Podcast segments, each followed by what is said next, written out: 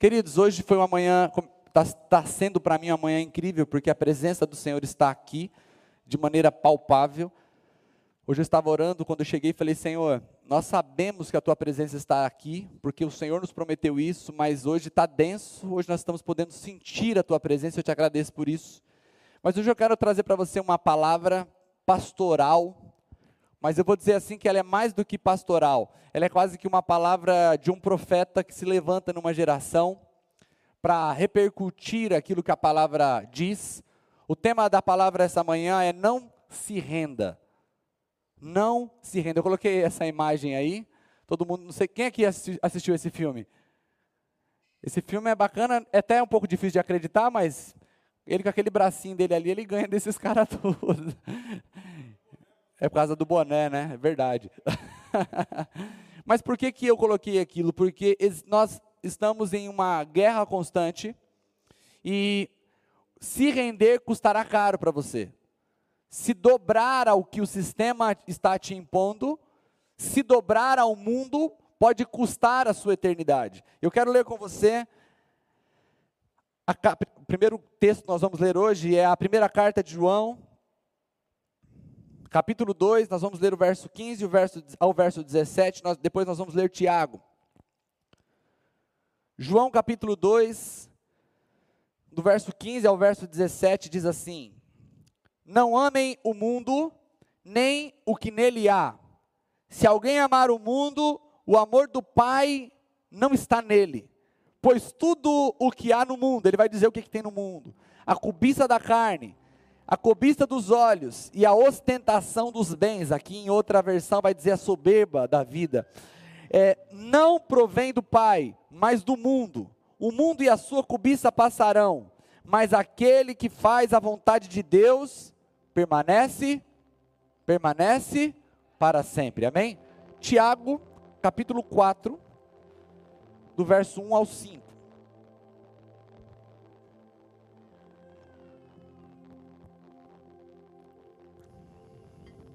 Tiago capítulo 4, do verso 1 ao 5. Diz assim: De onde vêm as guerras e as contendas que há entre vocês? Não vem das paixões que guerreiam dentro de vocês? Vocês cobiçam coisas e não as têm. Matam e invejam, mas não conseguem obter o que desejam. Vocês vivem a lutar e fazer guerras. Não têm, porque não pedem. Quando pedem, não recebem, pois pedem por motivos errados, para gastarem seus prazeres. Adúlteros, vocês não sabem que a amizade com o mundo é inimizade com Deus? Quem quer ser amigo do mundo, faz-se inimigo de Deus. Ou vocês acham que é sem razão que as escrituras, que a escritura diz que o espírito que ele fez habitar em nós tem forte ciúmes? Aqui nós vemos duas pessoas falarem de dois assuntos muito semelhantes. O primeiro deles que nós lemos é João, o apóstolo do amor. João, aquele que andou com Jesus, aquele que trouxe as revelações do Apocalipse. O outro quem escreve é Tiago, não é Tiago, irmão de Jesus, porque Tiago, irmão de Jesus, já havia sido morto, foi primeiro, um dos primeiros mártires da igreja. Quem escreve o, o livro de Tiago, a carta de Tiago, é Tiago, irmão de Jesus, ele, tinha, ele era consanguíneo, mas ele não se apresenta, ele poderia usar dessa apresentação, mas ele não usa, ele se apresenta como escravo de Cristo. Os dois são duas pessoas distintas, diferentes, mas que estão imbuídos de pregar uma mensagem para uma geração que seria que passaria pela tentativa da sedução do mundo. O que, que é o mundo? Qual é qual é esse amor e essa amizade que eles condenam? Não é o mundo pessoas, não é o mundo planeta. Não tem problema amar o mundo quando o mundo que você está se referindo são as pessoas que habitam no mundo. Não há problema ter amizade com o mundo quando o mundo que nós estamos falando são as pessoas que ainda não entregaram a vida para Jesus. Essas precisam do nosso amor essas precisam da nossa amizade, porque nós somos a luz que, que ilumina, e, e a luz que ilumina precisa iluminar em meio às trevas. Não é o mundo planeta, porque o planeta é a criação do Senhor e ela anseia pela manifestação dos filhos de Deus. Então não tem problema você amar a natureza, não tem problema você amar a cidade de Tapetininga, não tem problema você amar o pôr do sol, não tem problema você amar a praia, não tem problema você amar aquilo que Deus criou. O amor que ele está condenando, o amor que ele condena, a amizade que ele condena é ao sistema que, no, que, pela Bíblia é denominado como mundo, e esse sistema é um conjunto de valores, é um, um conjunto de regras que regem a vida de milhões de pessoas que estão afastadas de Deus estão caminhando para o inferno. Eu queria muito pregar para vocês, para falar que as pessoas que se alianciam com o mundo, que fazem aliança com o sistema, elas vão sofrer o juízo de Deus e dizer assim: Eu estou pregando hoje para informar vocês que o mundo será julgado porque eles se renderam ao sistema. Mas eu, como Tiago e como João, estou pregando para muitos de vocês que estão passando por essa luta, estão se rendendo ao sistema do mundo, aos valores do mundo, e poderão sofrer duro juízo porque amaram o mundo. Quando Tiago está falando, quando João está falando, ele não está falando, ele não está numa praça pública dizendo: "Ei, virá juízo de Deus, virá a, a, o juízo de Deus vai se manifestar e aqueles que estiverem distantes de Deus sofrerão juízo eterno". Sim, eu, essa carta era lida na igreja, para os salvos, para aqueles que tinham entregado suas vidas a Jesus, mas ele estava dizendo: ei, não amem o sistema, não se renda ao sistema, porque o sistema vai passar, e quem permanece para sempre é aquele que faz a vontade de Deus, mesmo que a vontade de Deus entre em conflito com o sistema. Nós estamos vivendo dias onde o sistema está nos encurralando. E com a modernidade chegando e com a, a, a, os tempos mudando, a gente se confunde o que é cultura, o que é aceitável, o que é o que faz parte da nossa geração e o que é sistema. Uns combatem a cultura, uns combatem a evolução e a modernidade e eles se esquecem do que eles, do que eles estavam falando, que o sistema trabalha dentro do nosso coração, dentro do nosso juízo de valores, dentro da nossa moral, dentro da nossa percepção do que Deus falou, do que é certo, do que é errado do que Ele quer que façamos e o que Ele abomina que façamos. Quando nós começamos a entender que há um plano, há um arquiteto, o apóstolo Paulo fala que nós não podemos ignorar os ardis de Satanás. Ele tem um projeto de colocar no coração das pessoas uma regência, um caminho, um processo que afaste as pessoas de Deus porque Ele não quer que nós permane possamos permanecer para sempre, e você vai permanecer para sempre, amém, queridos? Quando nós olhamos para isso, nós começamos a olhar para o juízo de Deus que irá se manifestar sobre os ímpios. E o juízo de Deus, ele é como ele é como um cálice. Por diversas vezes você vai encontrar na Bíblia que o cálice da ira dele ainda não estava cheio. Deus lida com o sistema com um limite. Ele vai permitindo, ele vai dando corda, ele vai dando corda, mas chega uma hora que o cálice vai transbordar e a ira de Deus vai se manifestar sobre os homens. Isso aconteceu com Canaã, quando a ira de Deus foi enchendo, enchendo, enchendo, enchendo, enchendo, até que ele decidiu que aquele povo que habitava a terra de Canaã tinha que ser exterminado dali. Isso aconteceu por diversas vezes durante a história, quando Deus manifesta o seu juízo, porque o pecado, o pecado foi chegando a limites intoleráveis. E nós temos dois juízos na Bíblia que existiram para exemplificar o que acontecerá em dias muito próximos ao nosso.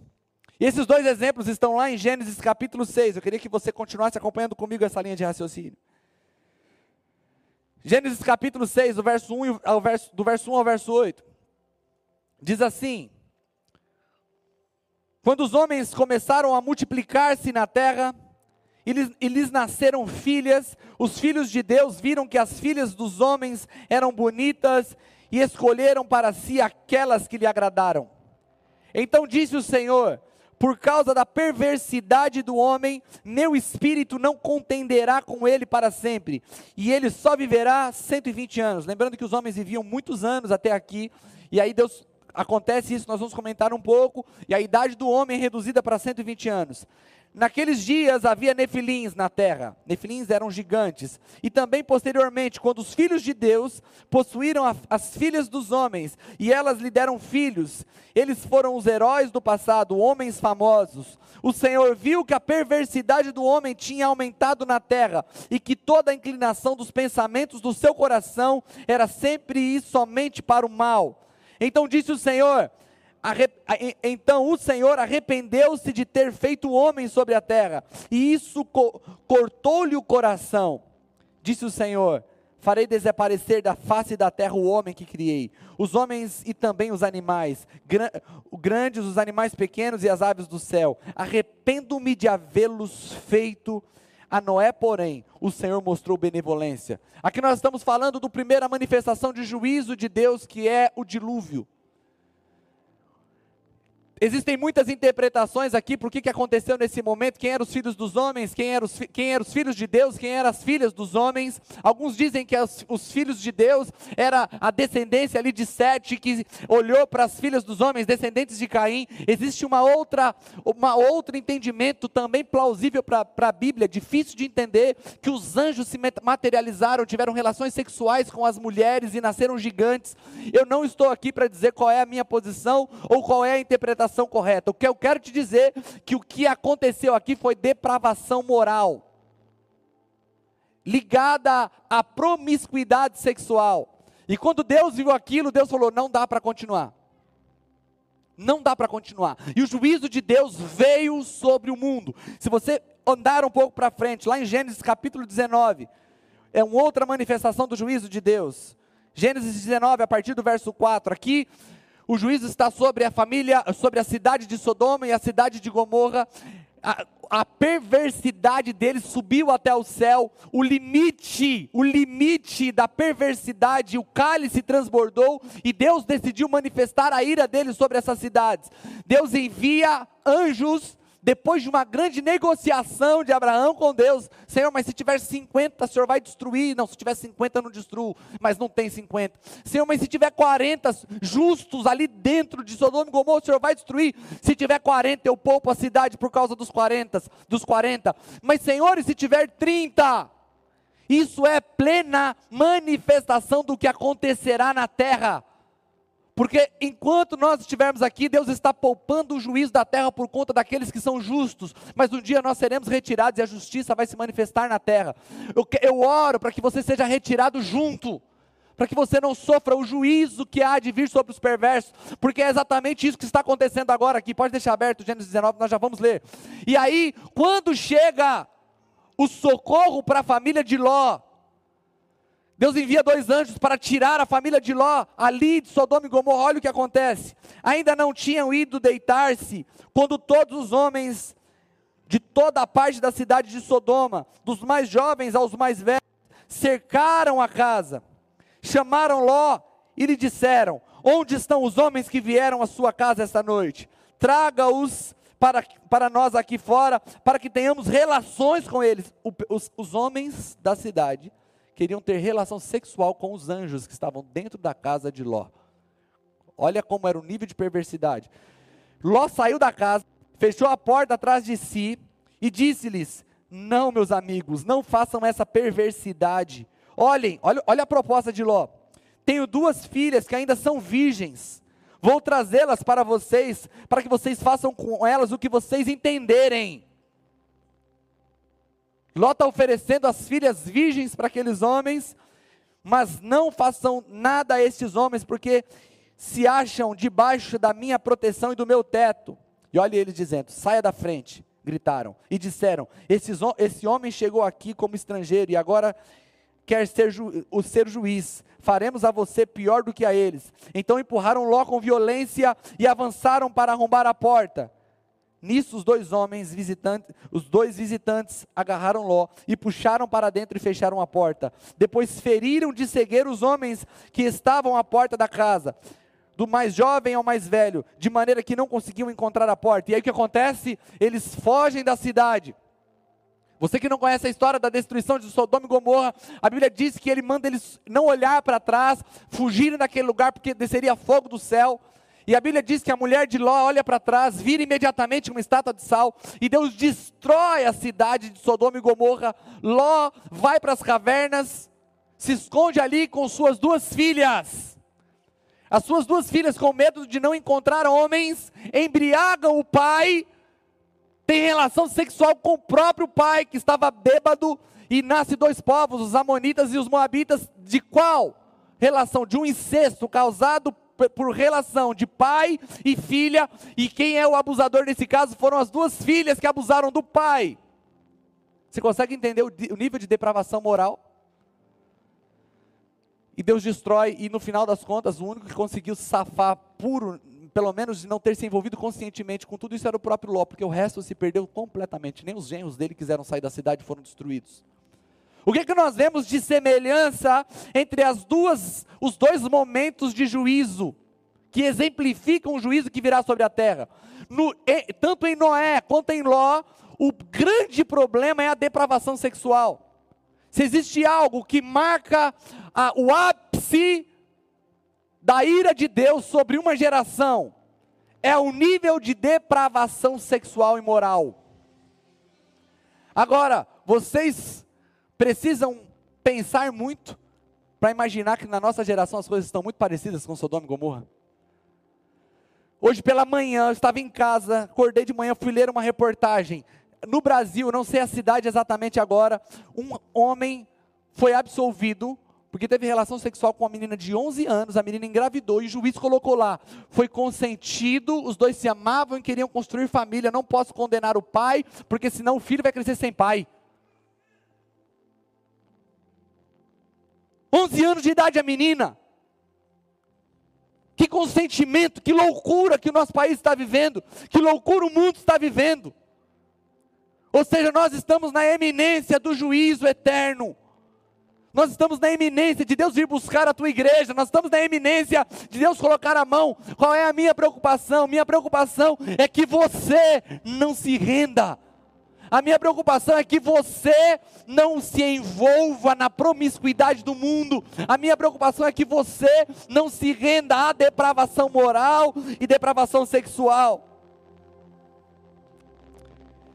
Eu estava fazendo um treinamento há uns quatro meses atrás. Eu estou já, quem anda perto de mim sabe, já falei isso algumas vezes, que eu estou estudando o mercado financeiro já faz dois anos. Eu fiz um curso há uns três meses atrás e era um curso mais voltado para parte emocional, como lidar com a questão emocional nos investimentos.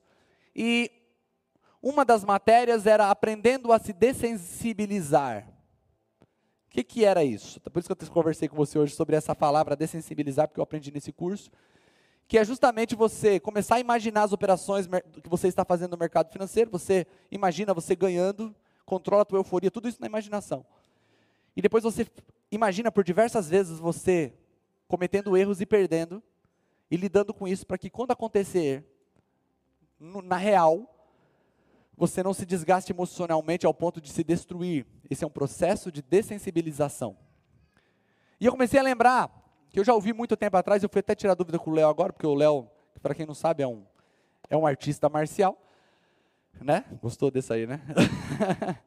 e ele lutou por muito tempo o Muay Thai. E quem aqui já assistiu o pessoal lutando Muay Thai e ficou com dor na canela só de ver uma canela batendo com a outra? Gente, bater a canela no cantinho da mesa dá uma dor.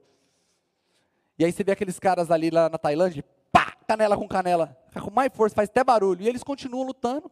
Menino, se o cara der uma daquela na minha canela, já é três dias chorando. Por que, que eles conseguem, dentro de uma luta, bater, porque eles passam pelo processo. O Léo falou, eu nunca usei, eu nunca usei, eu vi esse termo, dessensibilização, mas é justamente isso, é o processo de para criar calo. Então, no treinamento, ele falou quase um ano para poder criar. Um ano de treino intenso, bater na canela. Eu nem, eu, quando eu vi muito tempo atrás alguma coisa sobre isso, eles usavam a madeirinha. Esse pessoal lá da Tailândia, na canela. Para ir podendo criar calo na canela, para quando fosse lutar, estivesse, não tivesse mais sensível àquela área. Qual é a estratégia de Satanás com os cristãos? Dessensibilizá-los a respeito do que é pecado. Você começa a assistir programas que têm cenas sexuais e aquilo começa a não te incomodar mais. Você não passa para frente, você não muda o canal, e você fala para o teu filho, fecha o olho porque criança não pode ver.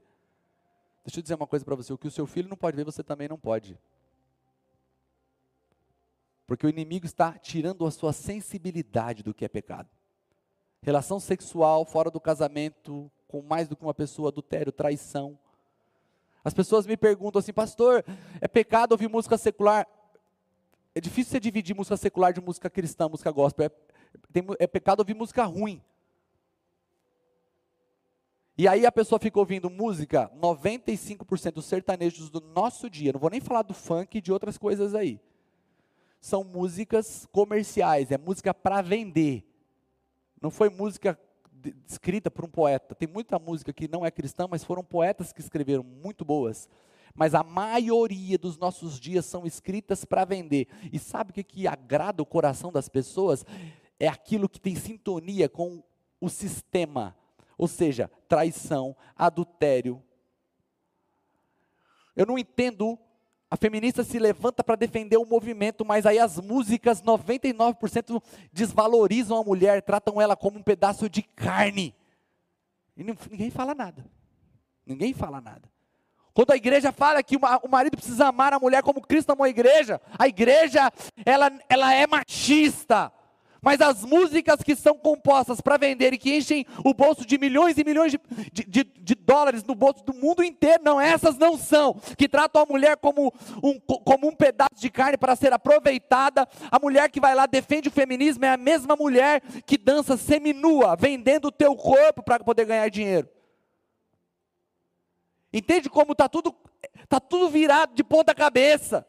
E nós, como cristãos, estamos dentro de um processo do, do inimigo de tirar a nossa sensibilidade. Se você escuta uma música de depravação moral e você não sente vontade de passar para frente ou mudar, ou se você está assistindo um filme, irmãos, tem séries que são boas. Tem muita gente que vem me indicar série boa e fala, pastor, é boa, só que assim, tem muita cena de sexo, não pode ter as crianças na sala. O que, que eu percebo? Perdeu a sensibilidade, está perdendo a sensibilidade. Eu comecei a assistir uma série faz, estava viajando, falei, eu preciso de uma série de umas, uns, tava, eu ia ficar quase seis horas em trânsito, viajando, passando pelo, saindo dos Estados Unidos, indo para o México, do México, esperando mais um tempão para vir para o Brasil, falei, tenho tempo de assistir uma série nesse período. Achei uma série lá de seis ou sete capítulos, na metade eu tive que parar, uma vontade de saber o que aconteceu depois, mas não tem como continuar assistindo. Porque era tanta cena de depravação que eu tive que parar, nunca mais vou saber o que aconteceu, mas não tem como, não importa. Não importa, a curiosidade vai ficar. Mas não dá para passar por aquele corredor sujo do pecado para saber o que aconteceu. Não vale a pena. Agora nós estamos perdendo a sensibilidade do que é pecado e do que não é. E a pornografia é o ápice da, da, da falta de sensibilidade. Aquela pessoa que está tendo relação sexual lá na sua frente, lá que você está assistindo, ela é uma pessoa alvo do amor de Jesus igual você. Então não tem como você ser cristão, ver uma mulher, um cara se entregando ao pecado na tua frente, você sentindo prazer com aquilo ali. Na década de 90, teve um pregador muito famoso chamado Jimmy Swaggart. Quem aqui lembra do Jimmy Swaggart? Revolucionou. Qual foi o pecado dele? O pecado dele, quando ele confessou o pecado, ele caiu, é que ele tinha uma compulsão por pagar para ver pessoas, casais tendo relação sexual. Ele confessou, foi muito corajoso, confessou, bloqueou todo o ministério dele, tudo. O que, que ele estava fazendo? É porque na década de 90 ele não podia entrar num site e poder assistir. Entende? O pecado que ele fez é que ele não tinha como ver isso ao vivo, ele pagava para ver. E nós vamos tratando a pornografia de forma comum. Essa perversidade vai entrando dentro das casas de maneira que tem transformado completamente o nosso entendimento do que é certo e o que é errado. Não conseguiremos escapar das garras do inimigo somente prestando atenção no que a Bíblia diz, ei, não faça. Ou seja, nós temos que entender o que está nos levando a estarmos tão expostos às artimanhas de Satanás. Está tudo tão, tão corrompido que a concepção de sexo está deturpada. Solteiros fazem sexo, casados não. Que bagunça é essa? Não, é verdade, irmão. É pecado para o solteiro fazer sexo, mas é pecado para o casado não fazer. E não é só no mundo, não, que a gente tem visto essa loucura. Na igreja acontece a mesma coisa. Pessoas do mesmo sexo lutam para casar e as, as que são héteros não querem casar. Não é verdade? Não é isso que a gente tem visto? Batalhas judiciais para pessoas homossexuais casarem. Mas os héteros não querem casar mais, não. Casando uns 40, 45 anos. Porque é bom ficar solteiro mesmo. Vida de casado, as músicas nos dizem que a vida de casado é uma porcaria que é bom é mesmo é ficar solteiro. Nós brincamos quando alguém vai casar, meus pêsames.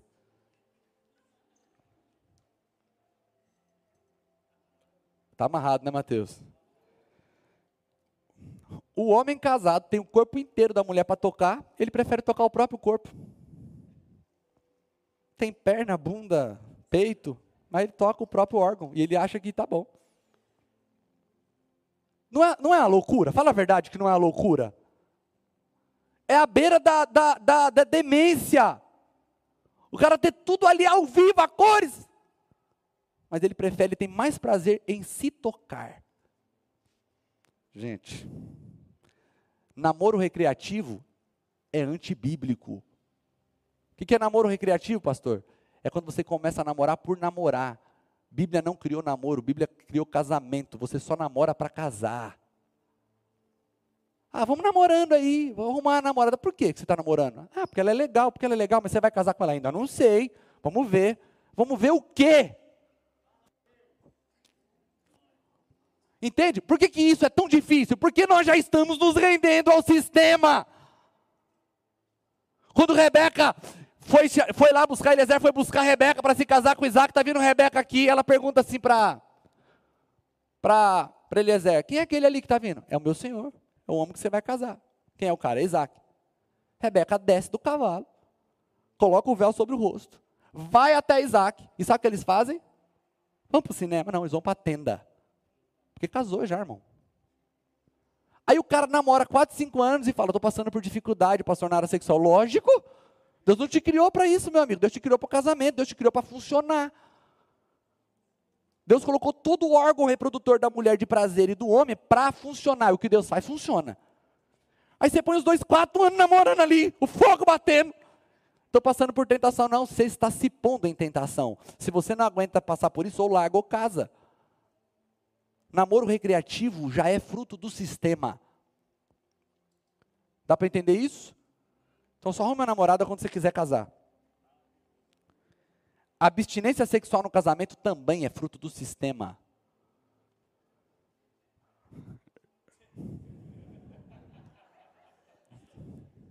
Gente, eu não quero culpar a mulher pelo marido adúltero, tá? Mas é muito tolice você achar que dá para dá para ignorar as proteções que Deus colocou para o casamento e achar que tudo vai ficar fácil de ser vencido. Olha aqui, vou ler para você, 1 Coríntios capítulo 7. 1 Coríntios 7, versos 5 e 6. Não se recusem um ao outro. Então, não diga que você se recusar, irmão. Tá? Lógico, não é tudo. Tem, o homem às vezes é exagerado, né? O pastor falou agora tem que ser todo dia. Calma, irmão, calma, vai devagar.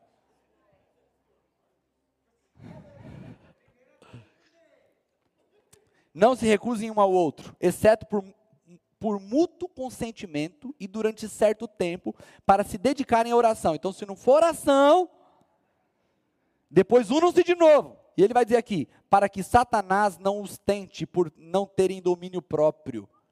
E olha o que ele diz: Digo isso como concessão e não como mandamento. O que, que ele está dizendo como concessão? Ele está concedendo você ficar uns dias sem. Mas não está dizendo que você tem que ficar, viu? O pastor falou assim: quando a gente orar, não pode ser tocado. Não, isso é uma concessão.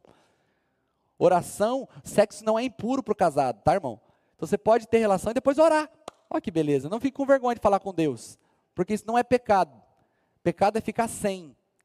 Pecado é você deixar o seu casamento e, e, ser entregue nas mãos de Satanás, porque você está se vendendo ao sistema. Ai, pastor, mas estou sem vontade. Irmã, se deixe ser conquistada. O marido vem às vezes, se ele não está sabendo conquistar, fala: Ó, você quer? Vai ter que aprender a conquistar também, porque não é assim, não, sou uma máquina. Mas a mulher nem se deixa. Não quero vir para o outro lado e não me, não me force. Ah. Pastor, pastor Elvis falava assim: ah, tem marido que já vai para a cama com doril na mão e um copo d'água. O que foi, amor? É caso você fale que tiver com dor de cabeça. E aí eles vão vivendo uma vida tão distante do que Deus quer. E o, aí, nós falamos semana passada sobre criação de filhos. Eu fui numa célula essa semana, fui supervisionar uma célula e a gente começou a conversar sobre isso. Se o casal viver alinhado, já é meio caminho andado para a educação de filhos, porque se o, o filho vê o pai e a mãe apaixonado, feliz, e tem coisa que deixa mais feliz o casal? E por que que então a gente está deixando o sistema entrar dentro da nossa casa, bagunçar tudo? Expondo o seu marido, às vezes, às tentações, Exponda a sua esposa à ira, porque vocês não conversam, vocês conversam sobre tudo.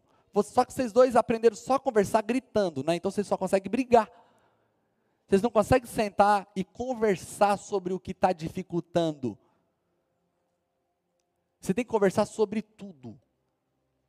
Ah, não faço porque me incomoda. Conversa para fazer de um jeito que não te incomode. Queria estar no, só, só nós aqui, né? Só para nós conversar bem abertamente sobre esse assunto, eu tenho que tentar ir ali caminhando pelas laterais, mas vocês são bons entendedores. Vocês podem bater um papo sobre o assunto, mas fazer esse momento ser algo, porque ficar sem é se dobrar ao sistema, porque você está empurrando o seu casamento para o pecado. Se nós começarmos a lutar contra o sistema, dizer, não, se for para namorar é para casar, se eu não estou pronto para casar, não quero namorar. E o que, que é estar tá pronto para casar? Sabe por que, que muitas pessoas, ah, não, nós estamos se preparando para casar porque tem um, nossa cultura preparou as pessoas de forma errada para o casamento. Gasta-se muito dinheiro para se casar, sendo que o casamento é o início de, uma, de um ciclo financeiro que deveria ser econômico. Ou seja, vai ter tempo que o casal vai poder fazer coisas muito boas. Mas o início do casamento, essa cultura, dificulta as pessoas obedecerem a Deus. Não, vou casar quando eu tiver casa própria, vou casar quando eu tiver dinheiro para fazer uma baita festa. Você está maluco? Casei, eu não tinha. Eu já, graças a Deus, eu fui liberto dessa cultura. Quando eu casei, eu ah, meu pai não quer, pode ajudar só com o vestido. Beleza, nós vamos fazer o que tiver. Contratei lá um, um buffet familiar lá para fazer para mim, investindo ali na, na, na fiz um, um, lugar bacana para a gente entrar. Na hora que chegou meu casamento, irmão, na hora que chegou a hora de servir, eu tinha fechado com, eu falei, não tem condições de pagar um janta. Mas, irmão, pobre, pobre de marré, marré, marré. Nossa casa não tinha acabamento nenhum por fora, só algumas coisinhas por dentro. Tudo que a gente estava dentro da casa era ganhado. Tinha, compramos uma coisinha ou outra. No primeiro dia de casamento, eu e minha esposa estava deitado no meu colchão de solteiro, no colchão de solteiro que ela trouxe da casa dela, junto na, no quarto, com o meu notebook aberto em cima da caixa de prato que a gente ganhou para assistir um filme. Não tinha televisão. Contratei uma empresa para fazer o salgadinho. A empresa, quando eu cheguei lá, a festa percebendo que só vinha batatinha para o povo. Falei, vou lá ver o que aconteceu. Estava fritando salgadinho numa panelinha para mais que 150 pessoas. Comecei a ver as pessoas saírem do casamento para jantar fora. Sabe, fiquei triste, fiquei triste nada, irmão. Estava pensando na minha lua de mel. Ó. Casamento é para o casal. E a gente vive, começa errado. Começa com ostentação. Fica endividado pelos próximos cinco anos da vida porque quis fazer um baile do casamento. Se seu pai tem condição, sua mãe tem condição, e falar, vamos abençoar, receba, irmão. Se você puder pedir sua parte em dinheiro, é melhor ainda, vai te ajudar muito mais do que uma baita de uma festa. Falou, é, ó, vou pagar 30 mil na sua festa, dá esses 30 mil aqui, vou trabalhar com ele. Era muito melhor. Mas nós a cultura de que ai, tem que ser inesquecível, dá para ser inesquecível gastando pouco. Ah, eu tenho que ter a minha casa, irmão do céu. Eu fui comprar minha casa, eu casei em 2009, eu fui, fui construir minha casa em 2016. Hoje eu tenho uma boa casa. Hoje eu teria condições de fazer uma boa festa de casamento. Mas eu já estou casado, eu já tenho filhos, eu tenho planos, eu tenho um projeto, as coisas acontecem a seu tempo. Você está entrando no sistema, atrasando um casamento. Por quê? Porque disseram que tem que ser assim. Quando Deus fez Adão, ele construiu Eva e falou: Ó, oh, espera um pouquinho para ver se você vai gostar. Irmão, quando ele viu aquela mulher pelada, ah, não, pastor, só aconteceu sexo depois da queda. Não, a Bíblia diz que uma dos castigos da, da mulher era multiplicador de a dor de parto. Quer dizer, ela já tinha parto, muitos partos antes do pecado. Ou seja, o negócio já estava acontecendo de forma saudável já. E olha que ele nem reconhecia que ela estava nua. Imagina se reconhecesse que estava. Olha a quantidade de filhos que eles poderiam ter. Por isso, quando você sai, você vê Caim saindo, encontrando gente, irmão, já era anos fazendo filho porque eles estavam vivendo dentro de um jardim. Deus construiu eles para viver dentro do jardim. A sua casa precisa ser um jardim. Você precisa construir a sua casa dentro dos parâmetros de Deus, para que você não seja tentado a se render. Porque aí começa daqui a pouco o tal de não, não tem nada a ver, isso aqui é coisa do passado. A Bíblia não é coisa do passado. A palavra de Deus ela é atual, mais do, como dizia Billy Graham, mais do que o jornal que sairá amanhã. Ou seja, nós precisamos nos render, mas a palavra de Deus. Agora, eu quero finalizar com um raciocínio simples. A mensagem é clara, direta, mas eu quero ler um texto porque a, Pedro vai falar sobre os dois personagens, porque os dois exemplos de dilúvio e Sodoma e Gomorra são exemplos de juízos que irão acontecer. Ambos, ambos apontam para o dia do, de Cristo. Ambos. Em Noé, foi a água, não vai acontecer com água, mas é construída uma arca e quem estava na arca foi protegido do juízo. Cristo é a nossa arca, amém, queridos? Quem estiver em Cristo não sofrerá o juízo, amém, amados? Em Sodoma e Gomorra é o, o rápido, é tirá-los dali para que haja juízo na terra, nós seremos retirados, amém, amados? Agora, ali não é só revelação do juízo, também é revelação de como tem que se comportar aqueles que não querem sofrer o juízo. E aqui, a segunda carta de Pedro, capítulo 2, do verso 5 ao 10 diz: Ele não poupou o mundo antigo quando trouxe o dilúvio sobre aquele povo ímpio, mas preservou Noé. Preste atenção nessa frase, como Noé é, é chamado. Pregador da justiça. Repete comigo para ficar fixo. Noé, fala Noé, pregador da justiça. E ele continua dizendo: e mais sete pessoas. Também condenou a cidade de Sodoma e Gomorra, reduzindo-os a cinza, tornando-as exemplo do que acontecerá aos ímpios. Lembra que eu falei que era uma, um exemplo do que iria acontecer? Mas livrou Ló. Aí Ló não é chamado de pregador da justiça, é chamado de homem justo. E ele vai dizer que é um justo que se afligia. Então Jó era o justo afligido, com o procedimento libertino dos que não tinham princípios morais. Pois vivendo entre eles todos os dias, aquele justo se atormentava em sua alma justa por causa das maldades que via e ouvia. Vemos, portanto, que o Senhor sabe livrar os piedosos da provação e manter e manter em castigo os ímpios para o dia do juízo, especialmente os que seguem os desejos impuros da carne e desprezam a autoridade, insolentes e arrogantes. Tais homens não têm medo de difamar os seres celestiais. Ele fala de dois homens. Eu quero terminar essa mensagem falando do perfil dos dois homens e te mostrando qual é o perfil que você precisa ter, ou que pelo menos o qual você precisa escolher. Ló é chamado de justo afligido. O que é o justo afligido? É aquela pessoa que vê o que está acontecendo e sofre. Ele é puro, ele olha para o que está acontecendo no mundo, ele chora diante de Deus porque o mundo está perdido. Só que esse, essa postura de Ló só salvou ele mesmo.